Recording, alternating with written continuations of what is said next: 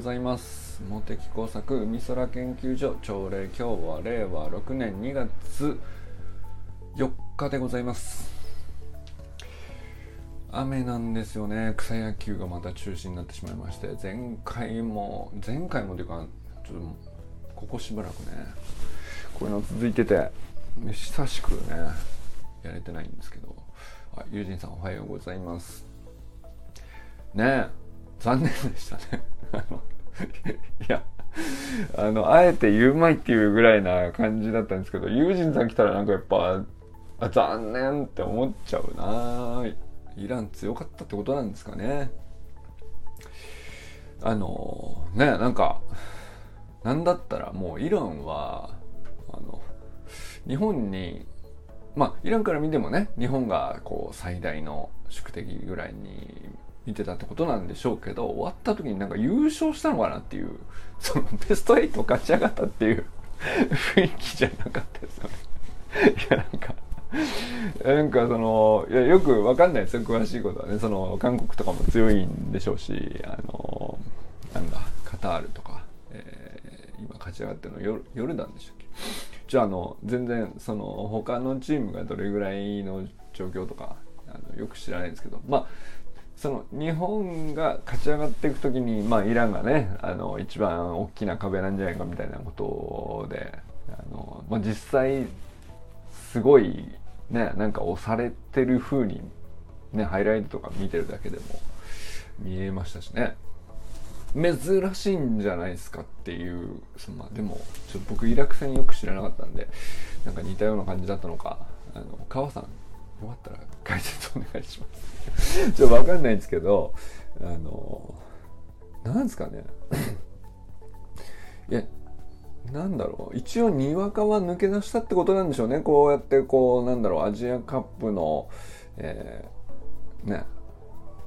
イランがどうやら強そうだとか。うん。その一試合一試合ちゃんと追っかけてるみたいなのって。これもうにわかじゃないですよね。あの、初心者ぐらいには僕もなってるってことなんでしょうね。で、あの、見方がどれだけ正しいかちょっとわかんないですけど、あの、ちゃんと悔しいっていうね。これはもう サッカーファンの正しい振る舞いというか、あの、勝つとおうってなって、負けるとちゃんと悔しいっていうのは、あの、感情移入ちゃんとしてないとね。で、しかも継続的に思ってないと、悔しくないはずなんですよね。なんか、その毎回4年に1回のワールドカップの時だけ、あの首突っ込んで、あの、勝った気になって自分もすげえいい気分になるみたいなのだけをね、繰り返してましたけど、で、勝った試合しか見ないみたいな。なんだったらその勝った試合しか見ないじゃないですけど、なんか、あの、うん、いい感じのところに来てからみたいなさ、あのもう予選リーグは突破した上であのワールドカップには出場します。グループリーグからワールドカップのグループリーグっていうあのちゃんとした舞台に立ってあの一戦でも勝てばあのオラたちの誇りみたいに言えそうなところからしか見ないみたいな。あのまあこれはファンとは言えないよねっていうラインだったと思うんですけど僕はね。正直。いや、なんか、あのー、多分これは川さんがね、あのー、YouTube チャンネル紹介してくださったじゃないですか、以前ね。あのー、これ見ると結構ね、あの、戦術とか深まりますよみたいな。いや、確かにっつって見出したチャンネルがあるんですけど、あの、ゴートさんっていうね、GO GOAT だとか GAOT だとかちょっと忘れましたけど、まあなんかその、もう毎回面白いんですよ。その、一戦一戦、まあ相手があのどういうふうに攻めてくるとかどういう力量なのかとかどういう特徴があるのかとかそれに対してこう前半のこの辺まではこのように対処してたんだけど相手が対策してくるから対策の対策をこのようにやってるみたいなこと事細かに分析して分かりやすく喋ってくれる YouTube チャンネルがあってでそれ見てるうちにねすっかりあの分かった気になってくるっていうね。あのお見事なチャンネルがあるんですけど、まあ、それでなんかちょっとリテラシーが上がってしまったのか気持ちも入ってしまったのかあのちゃんと悔しかったですね。あのリランに。あのねだって、ま、終わる間際とかですもんね。あひろみさんおはようございます。いやーなんかね。でなんだよと。いや昨日の夜はだからあの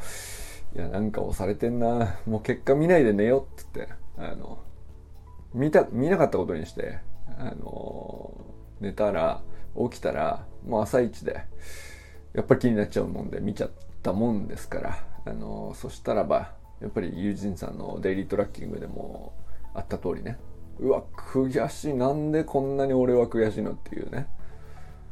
見ちゃいましたよ一通りね。ゴートチャンネルの分析からあの誰々の誰がどう言ってるとか采配がどうだとかあのまあいろんな意見ありましたけど そので僕個人の意見はないんだけどさあのどれもふんふんっつってあそうなのかなと。まあ、とにかくイランは強かったんでしょうね。で、あの、僕が一番単純に印象に残ったのは、まあ、そのハイライトのムービーですけど、イラン完全に優勝した感じになってるやん、みたいなね。その、その、まあ、ある種のね、日本へのリスペクトの表れでもあるんでしょうけど、いや、まあ、それだけ面白い、えー、っていうことなんでしょうね。うん、悔しいけど。うん、はい、ということで、佐藤ひろみさんおはようございます。ひろみんおはようございます。ひろみんなんか昨日ねあのー、どういうちょっと詳しくは分かんないですけどオンライン学習会みたいなのを開催し企画されたのもひろみなんですかね。あの、いろいろ、えー、取り組んだことがインスタに上がってまして。皆さんよかったらぜひ見てください。なんかそのあの詳しいね企画の内容自体があるわけじゃないんですけど会話のやり取りとしてこういうフィードバックがあったとかっていう投稿でしたけど。そうなんかあのオンラインであのフィードバックが返っててきてるっていうかそのあの鍵括弧の中の会話がちゃんと行き来してるっていう時点でこれはもう、なんていうか勝ちなんですよね。なんていうか勝ちとか負けとかこれまた あの、誰が判定する、誰、誰目線で判定してんのっていう話かもしれないけど、その、いや別にそんなジャジャッジするようなね、あの、目があるわけじゃないですけども、いやなんか、あの、まあ、いわゆるみんなこう難しいとされるというか、あの、オンラインじゃこれきついよねってみんな諦めがちっていうかさ、あの、まあ、そういうとこあるじゃないですか。やっぱり対面がいいよねと。まあ、実際そうですよ。あの、対面の方がいいですよ。あの、それは何、何にも誰も否定してないことだと思うんですけど、あの、まあ、オンラインで、じゃあなんでそのみんなこう、うまくいかないのに、こう、可能性を探ろうとするのかって言ったら、まあ、あの、時と場所を圧倒的に超えられるからじゃないですか。やっぱりその制約を超えられる。でこれを超えられるんだったらあの克服する術を見つけるための努力っていうかそこにコストをかけるだけの価値があるというか光を感じるのは当然だと思うしうまくいかなくてもうん、トライアンドエラーしたくなるっていう話だと僕は思ってるんですけど、まあ、その途中での、ね、段階にみんなねこうスタートライン一緒でうまくいかないっていうスタートラインが一緒であの、まあ、うまくいかないよね、やっぱり対面だよねって戻、ステップバックして後ろに戻ってくっていうよりは、まあ、自立とほふ前進かもしれないけど、なんかこう、もがいて、いろいろ試して、こんな風にできるんじゃないか。本質的な価値とは、ここなんじゃないか。これさえ返ってくれば、あのー、ここはこだわらなくてもいいんじゃないかとかっていうことをこうそぎ落としたり、あの、強固に積み上げたりみたいなことをね、あのやるかやらないかっていう 話だと思うんですよね。オンラインの何かしらプログラムだったり、いろんな企画とか、あの、まあ、このオンラインサロン自体もそうですけど、あのまあ僕もね、そういうつもりですよ。だからこの毎日朝しゃべるみたいなのも、あの、まあ、なんていうか、うまくいってるかいってないかで言う と、その、なんでしょうね、まあ、僕自身はこうなんか自分で自分を評価はしてないんですよね。うまくいってるなとも思ってないしうまくいってないなっていう感じもないんですけどまあでもそのただあの手応えは毎日毎日何かしら感じながらやってるっていうのはあの会話としてあこういうフィードバックさえ来てるってことはなんかその無意味ではないよねっていうね。で一応場所もさはるか彼方に離れてるしあの時間としてこう本来だったらつながれなかったはずかもしれないところを、まあ、共有ねちょっとでも1分でも2分でもあの10分でも30分でも共有できるんだったらあの何がいつどう分けるか分かんないじゃんその可能性はちゃんと種を植えれてんじゃないっていう、まあ、そういう実感で続けてる感覚なんですよね僕はね。でなんかそのひろみさんのね今日のインスタの投稿なんかもまあそのフィードバックの鍵括弧の中のね言葉としてこういうことが返ってきて嬉しかったっていう話なんですけどそのまあね、どういう探偵付けでどこを目指しておられるのかちょっと具体的にはね書いてないからあのー、分かんないですけどでもあのフィードバックさえあればあの何て言うかねまたやりたいなってみんな思うでしょうし協力したいなって思う人も現れるでしょうしあのまあ、何よりねひろみさん自身がこう一歩進んだ感を実感として持てるっていうことが、まあ、何よりでかい報酬というかあのねそういうの欲しいじゃないですかなんていうか。でほまあなんていうか報酬っていうか、まあ、脳みそに対する報酬ですよね。やってよかったなと。あの脳みそが喜ぶみたいな状態だと思うんですよね、うん、じゃあもっとこうしたいなとかって次思ううように脳みそを喜ばせるにはそういうムーブをするっていうことしかないと思うでそれでしかこう成長できないじゃないですか。でなんかそのせそのまあなんかあの成長っていうと大げさかもしれないけどほんとちょっとでもあの新しい刺激が入ってあのなんか今までつながってなかったシナプス一応なんか1個でも2個でもつながったねっていうのが脳の中で起こった感覚というか実感があればあの衰えとか老いとかそういう言葉を使ってる暇がなくなるっていうか あの次こうしたいなしであの頭が埋め尽くされるっていうかねなんかその感じになってるそのなんていうか夢中感っていうかあのそれがすごくねあのまあたった2枚の画像とインスタの投稿ささやかな投稿とはいえねすごくなんていうか伝わるものあるというか躍動感感じるというかあの いいな出たいなって思いましたけどね。出たいなって思ったけどね。なんかその数学のこれを解き直したいっていう思われる方がなぜそう思ったのかとかちょっと普通にねあの知りたかったし。なんかこうなんなんだろう。やり直したいってとかも含めていろんなこう種類のチャレンジで、まあ、その人その人の文脈ごとにねあの無数にあると思うんですけどなんかそれに触れたいんでしょうね。なんかそれは僕は一つのねあの面白い研究だと思うんで。いやなんかあの 何て言うんですかね。別にひろみさんレポートとして僕あの書いたわけじゃないんでしょうけど。いやいいレポート研究レポートだなと思い思いながら。あのなんでしょうね。で、まあ、昨日はねあの僕が数の AI でひろみさんの秘密秘密基地のさあの将来こんな感じになったらいいんじゃないかなっていうまあちょっと希望とか夢とかを詰め込んだ雰囲気の音楽と過去ひろみさんとね秋田で撮ったような写真とか映像とかを使ってあの PV みたいなものを作ってみたっていうね。あの話ししてましたけど。まあなんかそのその PV 見た感じの後のねひろみさんがこうやり取りしてこういろんな可能性考えてあれこれ妄想を広げてるっていう話もねコメント欄でしてくれましたけど。うん。いやなんかあの本当になんかひろみさんねこうまあ、体感されたとはいえこうついこの間まで教員小学校の先生やられたわけなんで、まあ、教育として考えるとこういう可能性あるんじゃないかとかね。その国語で AI 使ってこういう教育とかってあるのかなとか。あのすごいなんていうかね。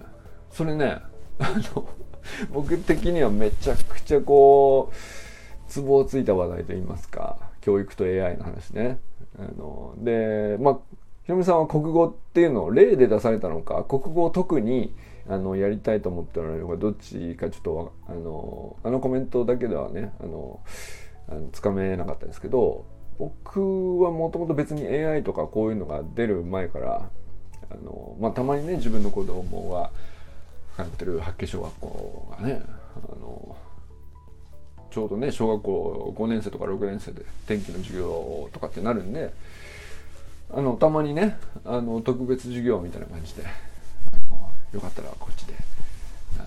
イベントやりませんかみたいな感じで「いいですよ」っつって、まあ、ちょこちょこねあのいろんなイベントっぽい授業をやったりしてたんですけどでもなんかそれって先生側は最初ね理科の授業って感じで僕を呼んでくださったりしてたんですけど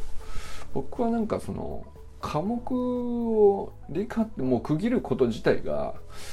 そんなにもう必要なことかなっていうのがまあそもそものね僕の考えで。やだってこうなんていうかまあ天気なら電気で、まあ、あるテーマでみんなそれぞれこう興味があることがあって、まあ、調べたいと思ったり、あのー、知りたいと思ったりすでにある答えがあるんだったらそれを覚えたいと思って、まあ、どどれでもいい課題は何でもいいんですけどあのまあそれをこう深めるっていう作業をするときに何て言うか理科の教科書だけで閉じる話じゃなくてそれはなんか国語の能力も必要だしあのねで友達と話し合うとかっていうのはあの、まあ、なんていう教科になるのかわかんないけど、まあ、少なくともコミュニケーション能力でしょうし、で、それからそうですね、あの、まあ、気候変動みたいなものは、あの、割と小学校でもね、みんな興味を持ち始めると、これ、なんていうか、ただの理解の問題っていうよりは社会の問題になったりとか、あの、まあ、対応策みたいな話にね、話がこう行くと、結構政治的でもあったり、あの、駆け引きみたいなものあったり、ヨーロッパはこういうふうに主導権を取りたいとかね。あの、アメリカはアメリカでその、こういつ語があるんで、あの、こういう時期に関してはこう主張してたけど、なんか急にこう方向転換したりとか、日本は日本でなんかもう性格からして出てますよねっていうね、その、なんていうか、あの、まあ、各国ね、あの、文化が出たりするんですよね。で、まあ、その、歴史で、それは歴史に根ざしてたりもするし、えー、まあ、現代社会そのものでもあるかもしれないし、とかね、なんか、その、まあ、僕もね、その授業に呼ばれて、いろいろみんなと一緒に考えて初めて思ったんですけど、これなんか、理科の知識だけやってても、これ、と、収まらないな、みたいな。この教科に分けて考えるっていうこと自体が、こう、その、教科の壁が、なんだったらもうちょっと邪魔くさいなって、邪魔くさいって言ったらね、あの、失礼ですけど、その、いやだから誰かが悪いって話じゃないんですよ。その教科を区切って、あの、まず、なんかその教科ごとに点数つけるために、あのテストを作るために、なんかわざわざ、あの、教科を仕切って、敷居を立てて、これはあなたは得意なんですよね。こっちは苦手なんですよね。みたいな、こう差をつけるために、そんな壁を作るのはなんか逆にナンセンスな話で。本質的にはなんかあの自分が本当に掘り下げたいと思ってることがあのまあ出発はね天気の何かしらのことであっても社会的な問題なんだったら社会の方に行けばいいしあの国語のなんか文章として非常に味わい深いなっていう方向にねなんかその雪の表現ってこんなにいろんな雪の表現がありますよねとか風っていろんな吹き方ありますよねとかあこれ国語表現として非常に味わい深いなみたいな方に興味がいくんだったらもうそっち行っちゃえばいいっていうね。なんかそのでもなんかそのいやあくまで今理科なんでその表現はちょっと置いとこうかみたいなのはそれいらない壁だよねって思うっていうね。そういう話なんですけどで結構まあそういうのをねこうよく小学校って出入りしてなんか先生方とねお話しして、こうやっぱりなんかそうですよねってなってて、その、僕がそう、そう考えてたのを、あの、そうした方がいいよって言ったわけじゃなくて、なんか、あの、小学校でいろいろ取り組みさせてもらってる時に、先生と話しててもそう思ったし、子供たちが持ってくる、あの、なんていうか自由な疑問だったり、提案だったり、企画だったり、それに全部いいねって言ってるうちにあのこれ強化の壁いらんなと思うようになったっていうね。うん。思ったりしたですかね。でまあそのベースがあった上でそれを重要無尽に行き来してこう自分の好きなところを掘り下げるっていうことに対してあのいや単純にさ言ってもさあのなんていうかガイドラインがないと先生もこう無限に何でもかんでも知ってるわけじゃないし教えられないじゃんみたいなそのまあそれもそれでこう難しさあるんで、まあ、今すぐにねそんな理想にはいけないですよねって話が当時はあったんですけど AI があの教師のアシスタントとしてついてくれるってなるとあのまあこれは不可能っていう制約はもうなくなったよねと逆にね思ったりしたかな。だからその AI に何でもこう丸投げしとけばいいって話じゃなくて先生のポジションをあの何て言うかちょっと位置こう後方にずらして前面に出す出るこうプレイヤーじゃなくてねそのまあ教団の上で何から何まで全てを仕切って、えー、で何でも正解を知ってるっていう状態にあのコンディション整えとかないと先生じゃないみたいな感じでね自分で自分を縛ると、まあ、それはきついよねっていうまあだからそれ以外にもねこう学校運営でいろんなね裏方の業務もあるわけなんでそれはきついよと。だけどそれをなんかこうここはもう任しちゃっていいんじゃないのっていうところがあのだいぶ AI でこうできるようになってくると先生もっとクリエイティブなことに時間使ったり本当に子供に向き合った方がいい場面にあのちゃんとコストをかけれるみたいなことになるんじゃないかなっていうのがあのまあ僕がね当時思ったことですけど。いやこれは本当に僕はねあのでその上で去年今年のねあの劇的な超生成 AI の進化と民主化とまああこれはそのそのラインを超えたかなと、えー、誰でもできるなと。できると思った人はあのあこれはいける使える、やろうって思った人は誰でもそのラインを超えれると。でももうあとはもうメンタルの問題だけなんだよな。その、っていうね、その教育に対してなんかよくわからないので、AI というものが、あの、怖いので、よくわからないものイコール怖いので、何が起こるかわからないし、えー、何だったら自分の敵なんじゃないかと思ったらもちろんね、アシスタントとして良きに使うってことはもちろん発想として出てこないと思うんですけど、まあ、ひろみさんみたいになんかその、どのように使ったら面白いのかなっていうあのまあ思考のベクトルがそっちに向いてる人からすればねまあ可能性無限にありますよね。あのまあ、国語だろうがあの国語と社会と理科を総合的に結びつけた新たな科目を作ってこういうプログラムってあの分かってもらった方がいいなっていう題材はあのそういうふうに伝えたらいいでしょうし別になんかその先生自身がなまあ何だったらこの私は実はそのうん小学校の先生って全部の教科教えなきゃいけないとはいえ得意なのは国語で社会は実はあんまりあの 得意じゃないんですみたいなことも実際にはあるじゃないですか人間なんでね。なんだけどそこの得意とか不得意とかっていうことに関してはあんまり気にしなくてよくなってあの本当にえー、まあねまあ、ある子供がすごく社会のとあるテーマについてだけえらい固執して関心が深くて学びたいと思っているのをあの本来ね自分のまああの知識今現在持ってる知識だけでいくと社会は苦手としてきた。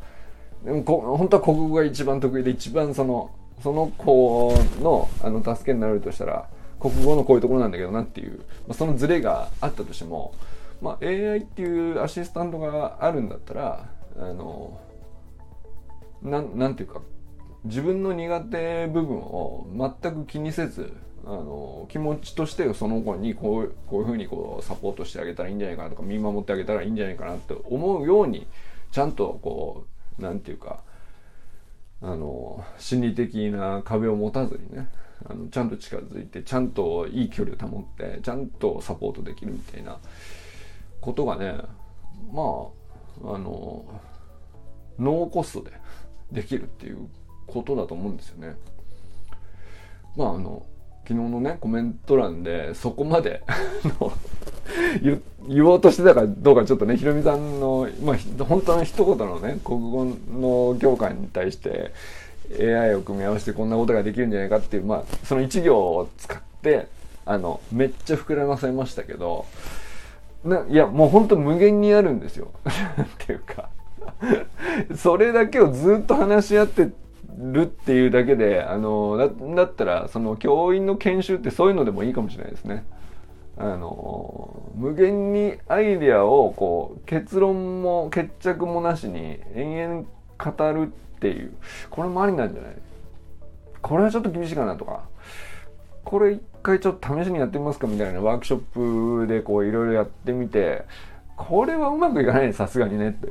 いうのをこう確かめたりとか。これならなんか明日教室で使えそうだねっていう話をこう見つけたりとかっていう。なんかね研修もいろんなのあるでしょうけど。あの先生方もね教員になってからもいろんな研修とか受けられてると思うんですけどその研修の在り方自体もこうそういうふうに変わってくんじゃないかなと思ったりあのそんな大それたことを言えるあの立場なのかっていうと、まあ、立場は正直そうじゃないんですけど、まあ、誰がそういうふうに考えても何て言うか自由だよねっていうフラットな言語空間にあのどんどんなっていくんじゃないかなと。その教育評論家とかじゃなくてもそういうことを語っていいし、えー、偉大な実績を今までこのように積み上げてきましたみたいなそんなこう過去がなくたって思うことそのままね試せばいいしでそれを AI にぶつけて壁打ちしてで AI はもっともらしい正論全部返してくれるんであの、まあ、その正論見ながらあのまあちょっと俺だったらこっち行くかなと。その正論をあえてねそれは正論かもしれないけどそのまま選ぶってことはしないかなみたいなのをこう壁打ちの中で見つけていくとか。っていうことをなんかねみんなやれちゃうんでそんなに時間かけずに。でそんなにこう長年ずっと教育のことを延々考えてきたからこそ言える重い言葉みたいなんじゃなくてもまあ5分チャット GPT とやり取りしたらそこそこの何ていうかそこそこの考えがねちゃんと頭に蓄積するしね思考回路のこうある程度の軸になるものがあの得られるっていうかちょっと勉強しようと思ったらねあの全然専門じゃないとか全然苦手としてきたとか全然避けてきちゃいました正直すいませんっていう話であってもまあなんていうか克服ってほどの話でもないですよねっていうなんかあのいやあのなんていうか相手は機械なんで AI なんでなんていうかその非常に素直に なれますよね。誰も見てない中でこっそりこそ弁できるわけなんで。素直にね。いやちょっと正直僕国語ずっと苦手だったんですよ。何があの教育としてね国語の教育としてどうやるのが本当はいいのか全くあの知りませんと。知りませんけど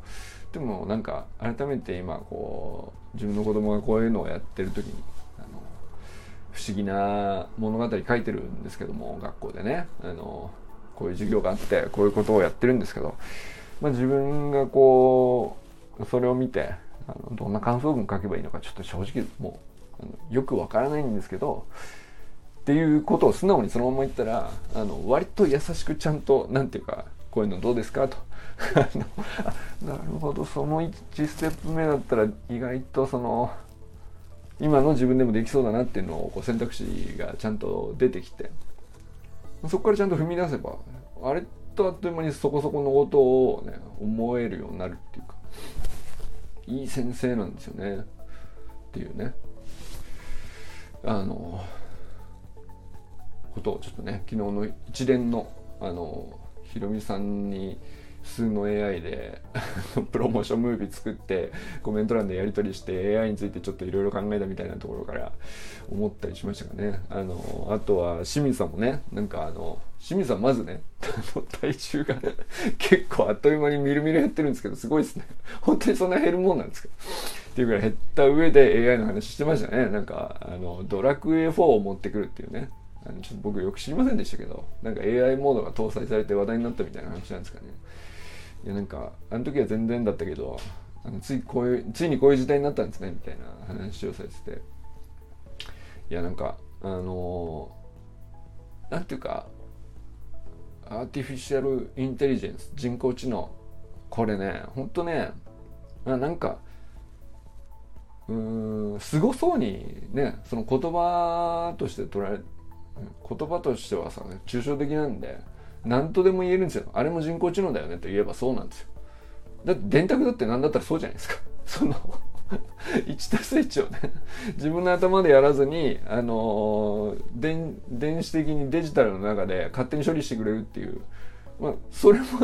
言ったら人工知能ですよ。でも人工知能って電卓を呼ばないよねっていう話なんですけど。でももうちょっとすごそうなものでだからでも誰かが境界線引いてるわけじゃないしはっきりした定義があるわけじゃないしその時代時代のこう空気とか文脈とかによってあの中身が何とでも捉えられるようになっていくのでまあ永遠にふわふわしてる抽象的な言葉だからよくわからないって多くの人がまあ当然思うしまあ僕自身もよくわかんないですよ。よくわからないと思うし、えー、よくわからないから怖いってイコール怖いっていうのも、まあ、当然の反応っちゃ反応なんですけどうん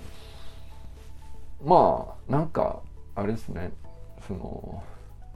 よくわからない定義なんで自分で勝手にねあの使ってみて定義していくしかないっていうか具体的にはこういうことを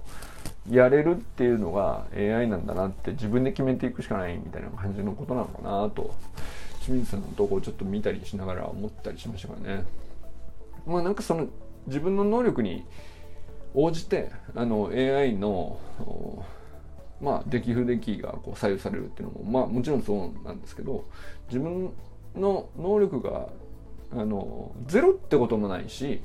えー、100ってこともないのであまあそのどこかでで自分の能力もなんかどこの方向に向いてるかとかもあのいわゆる個性というやつで多様性というやつでどっち側にこう向いているか次第でその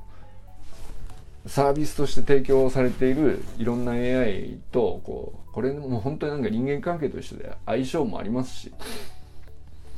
相性が良ければねなんかものすごいあの自分のあの能力を拡大してくれるって感じられるかもしれないし相性が悪い人と組んでもさあの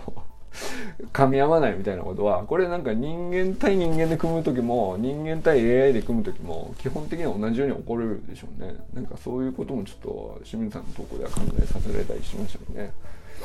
はい。えー、あ,、まあ、あとはな、おくんがスタイフでこうね、あの、昨日学んだ、イベントに参加してこういうこと学んだみたいな話も、ちょっと分厚かったんですけど、ちょっとこれ、AI で熱くなりすぎたんで。あと、そうだ、あかねさんにもね、あの、プロモーションムービー使って、早速善くんが、あの、インスタに投稿してくれたんで、あの、よかったら皆さん見てあげてください。あの、さあの、嬉しいですね。光栄ですね。あの、数の AI で、あの、森本家をテーマにした「レッド」というねあのまあオリジナルソングというか。レッドはまあもちろんレッドハリケーンズをイメージしてもいるしあのラグビーエモーションダイナミズムというあの 頭文字を取ったということにしてあるんですけど。で放題はラグビー愛は止まらないというねあのゴリゴリのハードロックの曲を作ってみたんですけどめちゃくちゃハマってますね。我ながら。めっちゃいい曲とめっちゃいいプロモーションムービーできてあの禅のトライがあのね泣きのギターで切り裂いていくのとめちゃくちゃ合うみたいなあの非常にいいプロモーションムービーできましたね。あの早速投稿してくださってるんで投稿に使ってくださってるんでよかったら皆様ぜひ見てください。はい、ということで、えー、川明さんおはようございます。えー、小山さんおはようございます。佐藤直君おはようございます。山田友人さんおはようございます。中村修平さんおはようございます。寺井修香さんおはようございます。清水信之さんおはようございます。山本健太さんおはようございます。森本茜さん、善くん、かんくんおはようございます。砂塚森田さんおはようございます。今日も、ということでね、今日も皆様どなたと笑いますでしょうか。今日も良き